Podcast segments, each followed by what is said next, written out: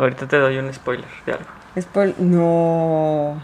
Rompiendo el cascarón, Es el podcast de tú creado por tres amigos psicólogos que actúan piensan, y sienten como tú. que platican Analizan y debaten temas variados con una perspectiva psicológica. y personal. Bienvenido. a tú. Espacio. Eh, el día de hoy vamos a hablar de un tema y tengo aquí a un invitado que empezó en este proyecto y por asuntos eh, personales, profesionales, Profesionales. Y, y demás eh, ha estado ausente un poquito. Sin embargo, ahí está el respaldo. Han preguntado que dónde estás, qué has hecho, que si ya no estás en TUB, que qué. Entonces, este, si llegamos a los... Ah, no te creas, pero pues hoy viene porque coincidimos en horarios. Ajá. Es un hombre nocturno de negocios, entonces... Eh... Suena muy mal en alguna... Ay, sí, es cierto. pero pero es uno, dejámoslo en hombre ocupado Ajá. en algunas situaciones y ya. Y, y, pues él propuso este tema dado algunas situaciones eh, eh, que se han estado dando durante las últimas dos semanas, yo creo, acerca de las eh, redes sociales y cómo nos controlan. O, Pues, eh, ok, sí, de, de la, cómo influyen, cómo influyen y cómo Exacto. están afectando de cierta manera eh, en nuestro comportamiento y en el comportamiento de las masas, que es algo que, que pues de hecho está muy ahorita, sonó mucho con lo de WhatsApp, de que WhatsApp quería compartir información, pero ¿por qué vas a compartir mi información con Facebook? ¿Para qué? Entonces, pues por ahí va un poquito el, el, el tema, ¿no? Y yo sé que a ti también te, te gustan mucho esas teorías y esas cosas, entonces... Sí, eh, padezco de ese mal. Digo, tampoco soy Pati Navidad, pero este, no, hago mucha conciencia sobre esos temas y ahorita precisamente dije eso de, de nos controlan porque eh, fue como que el encabezado de todos lados que, que pues atrapa el clickbait, ¿no? Que ahí va uno a decir qué y le picas y resulta que no es nada nuevo bajo el sol, es lo que ha estado siempre, solamente que ahora vienen nuevas eh, regulaciones. Pero bueno, más allá de esto, háblanos del contexto o de cómo es que a ti te llama la atención y que dijiste, este es el tema con el que quiero regresar a tu... Ok, este, primero que nada, eh, qué honor volver a estar aquí, ya se extrañaba, este, la verdad sí habíamos intentado volver, que, que pudiera volver a estar acá, pero pues por cuestiones de horario y todo eso pues no se había podido. Eh, ahora, ¿por qué? Porque es importante, Eh, pues para empezar dando el contexto y teniendo en cuenta pues la pandemia y todo esto que estamos viviendo, eh, las redes sociales se han vuelto un, un- un lugar más recurrente, es un lugar no físico en el que estamos conviviendo todo el tiempo y en el que estamos expuestos a información todo el tiempo. Eh, estamos expuestos a más información estos, pues en un día tal vez que lo que muchas personas hace 40 años estuvieron en una semana o en un mes. Entonces es mucha información y qué información es la que estamos recibiendo, ¿no? Ese es el tema de, de, de- de cómo el algoritmo nos, nos mantiene en una burbuja sobre cosas que nos gustan. Ahorita que, decías, ahorita que decías eso, hace poquito leí, no me acuerdo bien las iniciales, pero hablaban de ese término, que era como la investigación que hacía y daba como resultado en cuánto tiempo podía duplicarse el conocimiento, o sea, podía entender todo el conocimiento del mundo necesario, ¿no? Algo así. Y decía que hace 20 años eh, necesitaban como 40 o 50 y en la actualidad estás hablando de unos 10, 15 años. Entonces, esto es como la velocidad a la que somos aparentemente informados o estamos informados, como lo queramos ver. Y me llama la atención lo que dijiste, ¿no? De las aplicaciones en las que pasamos, mm, pues la mayor parte del tiempo. Y hasta hay memes, ¿no? De a dónde vas a ir a vacaciones eh, o de vacaciones. Y es como de que a Facebook, Instagram y WhatsApp. Y entre esos tres. Ajá, ya Twitter. Entonces, totalmente de acuerdo con eso. Ok. Y es aquí, y es aquí. Ah, ok, con tu punto. No, no, no, es, es que y- vamos a aterrizarlo también. Este tiene consecuencias, ¿no? Todo esto tiene consecuencias. De Sí. cierta manera, el hecho de, de estar expuesto a mucha información que a lo mejor no es, no está controlada o no es la información más adecuada, nos lleva a modificar de cierta manera cómo percibimos nuestro entorno. Y cómo percibimos nuestro entorno influye mucho en cómo, cómo nos comportamos y qué hacemos, ¿no? Eh, una. Ajá, una de, la- de las cosas que, que estábamos ahorita platicando era lo de la aboulomanía, que es un término muy... que eran qué así yo también batallé en, en decirlo pero ab- abolomanía Aboulomanía. que abou- significa y viene del griego de de sin motivo, de sin motivo. Motivación o, o de sin... eh, pues sí, básicamente, eh, sí, carecer de una motivación, tener un, bueno, la baulomanía como tal es un, un padecimiento que, que ya es crónico a, a nivel de no puedo tomar ninguna decisión. Eh, pero que puede llegar a suceder o que puede, eh, o que se está más bien, ya que ya está sucediendo, que, puede llegar a hacerse más puntual en algunas áreas de nuestra vida al no tomar decisiones. ¿Por qué? Porque yo ni siquiera tomo las decisiones de qué voy a ver en mi celular. Yo ni siquiera tomo las decisiones de qué información voy a recibir. Esas informaciones están llegando y yo aprendo a recibir esa información. Y yo aprendo a no cuestionar tanto esa información. Hasta, hasta hace poquito que se empezó a hacer más viral esto, el concepto de fake news, Ujú. fue que la gente empezó a cuestionar más lo que veía. Pero aún así, hay algo que controla qué fake, news, fake news te llegan o qué información te llega. Y no somos nosotros, no somos nosotros los que lo deciden. Y, y, y realmente no es algo así como que nuevo en cuanto a términos, eso es algo que siempre ha estado presente de diferentes maneras a lo largo de la historia, solamente que ahorita, como la gran mayoría tiene acceso a un dispositivo, iba a agarrar mi celular, pero bueno, yo ahorita no tengo acceso a él, pero sí, o sea, todo el mundo tenemos en la palma de la mano el acceso a la información aparentemente, pues se hace como más... em, un movimiento más social o, o de conocimiento más público eh, esta situación. Sin embargo, si te vas a la época de los feudales y eso, pues la gente que tenía acceso a la información era súper escasa, ni siquiera sabían leer. O incluso antes, en una época, las mujeres tenían prohibido eh, intentar leer. Hubo un, eh, el- la época de la oscuridad, o cómo se llamaba esta, Ah. donde se quemaron los libros. Ajá, y- antes de la ilustración. el oscurantismo. Creo que sí. Sí, así se llamaba. Este, que fue una época en donde se eh, precisamente era la quema de libros, la quema de todo tipo de información en aquella época científica, porque lo que querían era que la Controlar. gente no estuviera informada, o, sí, o que hiciera lo que se le dictaba. Entonces, bueno, en aquellas épocas, ahorita dices, ay, claro que no, eso suena muy Pati Navidad o Rix. Entonces, claro que no es cierto.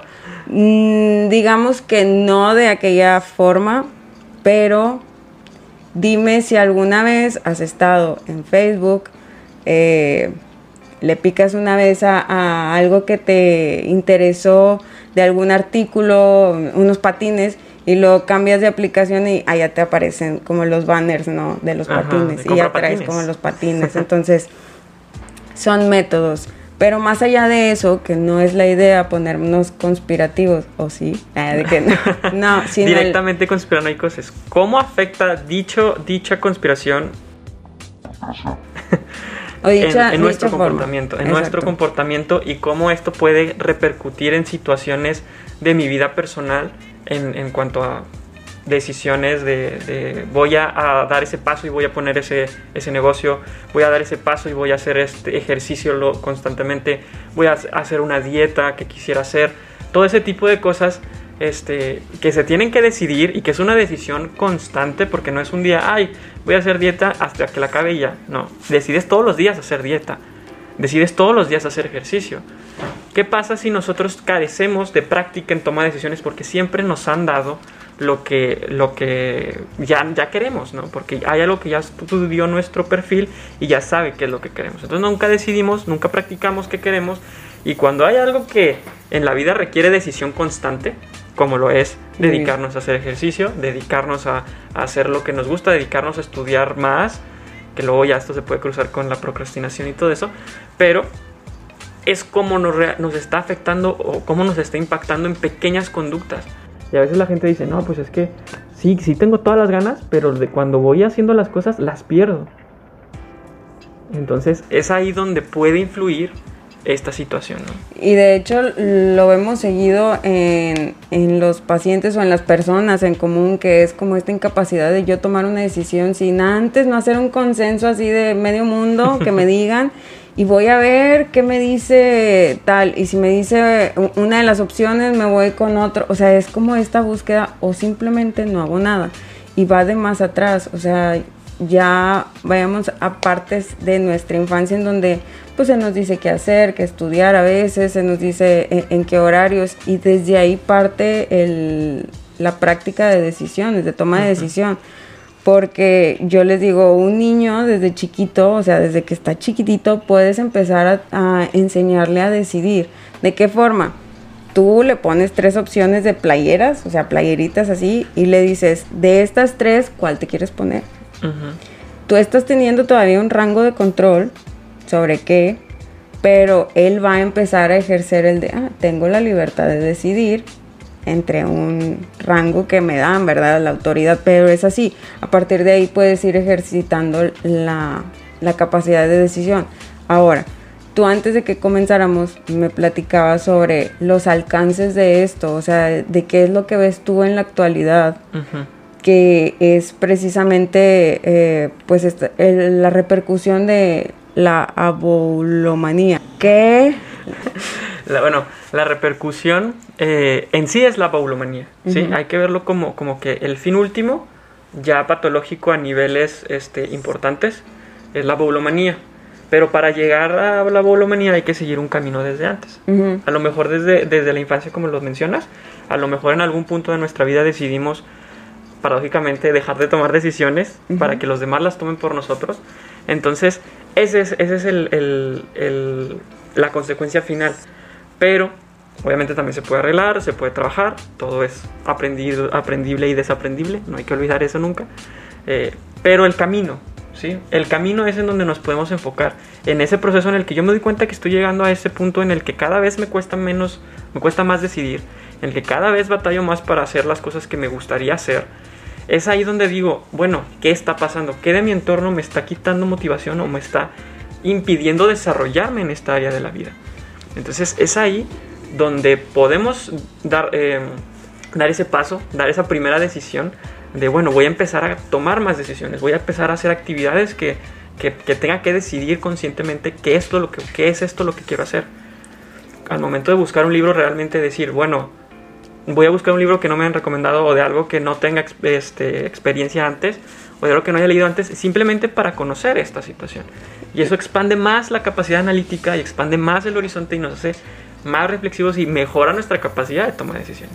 yo creo que eso es algo que se tiene que rescatar o deberíamos de estar todos interesados en rescatar, que es la formación de nuestro propio criterio, porque al final Ujú. de cuentas estamos muy hechos a la réplica o al, al copiar y al final de cuentas lo más enriquecedor que puedes tener es tu propio criterio, eh, formar tus filtros y, y conforme a eso ir tomando decisiones. Ahora, cuando se llega a estos puntos donde hay esta sensación de, de no puedo tomar una decisión, o sea, me es muy difícil, incluso yo creo que empiezas a vulnerar ya demasiado la seguridad y por ende la autoestima. Así es. Que tal vez estás en un momento en donde dices, oye, es que realmente cuando tomo una decisión estoy súper inseguro y estoy súper desconfiado y me siento que va a ser lo peor o que eh, estoy preparado para la catástrofe o creo que pude haber decidido mejor y aún y cuando ya la tomé estoy y si y si no es esto y si mejor lo cambio y si mejor y total que no estás disfrutando o sea es un desgaste realmente eh, pues bastante Pues sí, es, es, es- termina siendo crónico, ¿no? Porque es constante y no mejora nunca la situación, a menos que realmente decidamos romper ese, ese ciclo. ¿Cómo se rompe ese ciclo? Bueno, pues ya sabemos que haciendo cosas nuevas o decidiendo algunas cosas, entre ellas ir a terapia. Este, ya cuando sentimos que no somos capaces nosotros mismos, siempre es importante poder buscar el apoyo de un profesional que tenga esa capacidad, ¿no?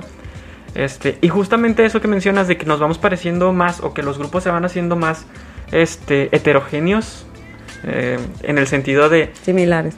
Ajá, en el sentido de que tus amigos o tu grupo de amigos se parece cada vez más. A tus amigos les empiezan a gustar las mismas cosas que a ti y a ti te empiezan a gustar más las mismas cosas que tus amigos. Esto es algo que ha pasado siempre, que se da siempre, pero ahora estamos llevándolo a la gran, a la gran escala, donde se pierden cada vez puntos más individuales y se pierde cada vez más esa identidad, podríamos decirlo, porque, porque la identidad es un reflejo de la misma autoestima que puede tener la gente, cómo la proyecta. Entonces, sí, es, sí son muchas cositas que, que van, que, que van de la mano a la no toma de decisiones. Y si pudiera dar así como un consejo general de cosas que, que- hagan favor. para que la gente empiece a tomar más decisiones, es realmente preguntarse, ¿para qué? O sea, ¿para qué quiero hacer estas cosas? y luego preguntarnos, ¿estoy realmente yo decidiendo o algo me llevó a decidir esto sin, sin darme cuenta ni siquiera? Y den, den un salto de fe. Este, creo que lo más importante es, es atreverse y decir, bueno, voy a probar este día algo que realmente yo elija. Eh, Voy a elegir un libro, voy a gastar, no sé, ¿cuánto cuesta un libro? 120 pesos en promedio más o menos. Un libro así chiquito, si quieres, de Mm, los de, los de bolsillo. eh, bueno, ya te fuiste haciendo así más criterios. Sí, digamos que, pues, Bueno, eh, 200 pesos. El ejemplo es, ponle, me gasto 150 pesos en un libro que a lo mejor no sé nada, eh, que a lo mejor nada más leí la parte de atrás y medio me llamó la atención y tomo la oportunidad de decidir. Si no tiene, si no, si no me termina gustando, es una experiencia de, bueno, ya sé que esto no me gusta. Si te termina gustando es una- un reflejo de que puede haber cosas fuera de tu caja, puede haber cosas fuera de tu burbuja que te pueden gustar y que puede ser simplemente dando un salto, ¿no? Esto es un ejemplo en comprar un libro, ¿no? Pero puede ser eh, decidiendo ver una película, puede ser decidiendo ir a otro lugar, eh, bueno, pedir comida a otro lugar porque ya no podemos ir a comer a otro lugar, a los lugares. No o no lo hagan mejor, más bien. No, pero sí. ajá. Ajá, Y, y buscar decidir conscientemente y darnos cuenta que incluso si la comida que pediste no está buena, tú lo decidiste y eres consciente de que hubo una, una consecuencia en ese sentido. Eso te genera, eh, vaya, el- la ventaja del error es que mientras más errores tiene, más, más sabes cómo hacer las cosas correctamente, ¿no? Lo que siempre se dice de Albert Einstein, que él no inventó una bombilla nada más, también inventó dos mil maneras de no hacer una bombilla. Exacto, es la percepción. Exactamente.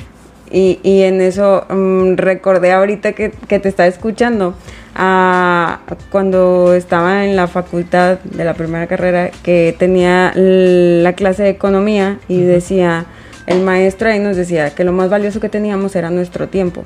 Y si en algún momento, no sé, eh, una película no te gustaba, que te salieras del cine o, o la quitaras, o sea, no era necesario que la terminaras. Tampoco el libro, si a la mitad del libro dices, oye, no es lo que yo quería, pues no inviertas tu tiempo, que es lo más valioso que tienes, en eso. Pero también es, no tengas miedo a equivocarte. O sea, no le tengas pavor al cometer un error o al darte cuenta que algo no te gusta. O sea, pues es una forma de conocerte también. Y tenemos tan condenado el, el, el no elegir bien a la primera que se nos hace que sería lo peor que nos pudiera pasar cuando en realidad es, no, pues fue un paso para conocerte, es para probar y también saber que siempre se puede intentar otra forma. Entonces creo que eh, fue un muy buen tema. Y, y tiene para mucho más. No, para eh, muchísimo, muchísimo más. y pues ojalá y te podamos tener aquí más seguido. Ya, ya estoy organizando mis horarios un poquito mejor. Entonces, yo digo que pronto volveremos a andar aquí platicando cosas tan interesantes, tan apasionantes Sí, y eh, que enriquecen a la gente que, que, pues nos, nos da su tiempo, que nos, nos invita, que elige que vernos. sí, verdad. Y, y pues agradecemos que, que sigan apoyando el proyecto. No olviden darle like, compartir y nos vemos en el siguiente capítulo. Cuídense.